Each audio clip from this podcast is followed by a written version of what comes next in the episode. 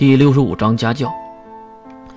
教育本来就不是一件容易的事儿，因为要教导你一些事儿很不容易。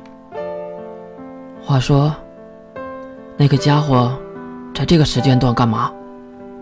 难道月露出了担心的神色？水兵被月安慰：“放心，他很健康，旁边也没有其他人。走吧，既然是会长说的，那应该是有问题，我们就去看看吧。”转身离开，月看了一眼和其他女同学玩的阿瑟尔。这几天阿瑟尔很乖，月都感觉到有点反常了。阿瑟尔的转校，水神伞的下山，都是来确认我的身份的，还是说，喂，你在嘟囔什么呢？月看向一旁一同走着的水兵，水兵，你说有没有可能，阿瑟尔和水神伞并不是来确认我身份的？这个，你怀疑他们另有目的？我也只是怀疑，不过，并不是。哎，月说到了一半，就看到了熟人，竟然是关灵。关灵，你怎么在五科区？关灵气喘吁吁地跑了过来。那个月，排位赛要取消了吗？老说，老师，老师说要打仗了。啊？这个就是典型的信息不对称，毕竟文科生和武科生听到的情报是不可能一样的。哎，水兵，你来解释吧。三人边走边说，关灵也是明白了事情的真相。啊，不是战争就好，吓死我了。不过我们文科区已经休课了，就在刚刚。啊，有点小题大做了吧？话说你们休课到什么时候？关灵加快了脚步。有点跟不上两个人脚步了，嗯，我也不知道。说另行通知。对了，你们两个干嘛去啊？这么着急？月和水兵对视一眼，然后呢，指向了远处一个就可以看到了大美女，身穿高二的粉色校服，坐在一棵树下。她直视眺望远方，一只手在金色的长发上来回旋转着，另一只手是拿着一个面包。哟，小魏班长。三个人来到企业近，小薇才发现，他急忙站起来，并将手中的面包放在了身后，然后呢，才看向三人。刘绿叶同学，水兵同学，这位是关灵，马上行礼。你好，我是西马关灵，文科生。西马。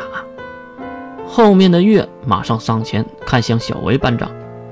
班长，你来这里乘凉啊？话说你从来不逃课啊？上节课怎么没来啊？小 A 班长的眼神迷离，目光也瞥向了一边。呃，这个，我我肚子疼。听到是这个借口，月真的无法再问下去了，毕竟自己也亲身体验过了。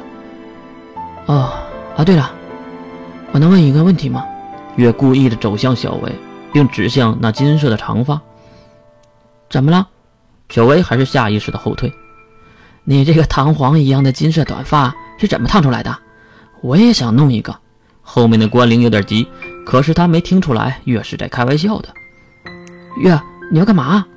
月回头对关灵摇摇头，一旁的水兵也是对关灵摇摇头。关灵这才不再说话。问你呢，小魏班长。至于班长，还是有一点小气愤的。刘丽叶同学，我这个不是弹簧。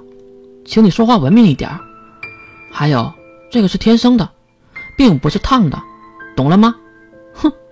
由于小魏班长是月年组的第三名，也就是月和水兵的手下败将，所以呢，对月和水兵都有一定的敌意。哦，我不信，我觉得你就是烫的。月马上伸手过来，小薇当然要阻挡，这一挡就将后面的手暴露了出来。月看准时机，一把就夺过了他手中的东西，后跳一步，仔细一看，竟然是一块面包。哈，哎，你在这里偷吃面包啊？我我喜欢吃，我减肥，和你有关系吗？硬气的回答很符合小薇班长的行事作风。可是你根本就不胖啊，减什么肥啊？啊？所有的女孩可能都喜欢这样的话吧？小薇也是惊讶了一下，然后小脸一红，转向了另一边。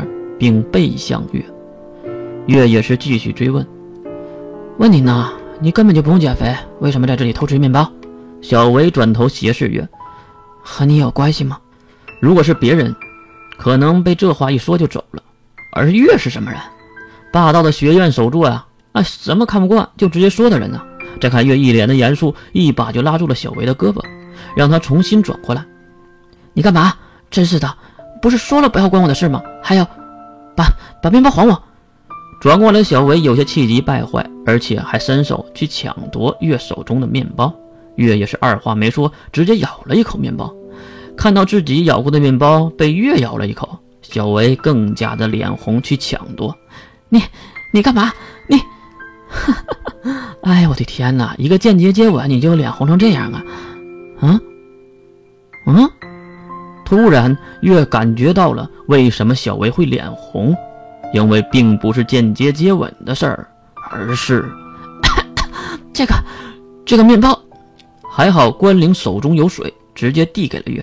月也是接过来猛喝一口，等月咽下了面包，才紧紧的皱起眉头，并大声的喊道。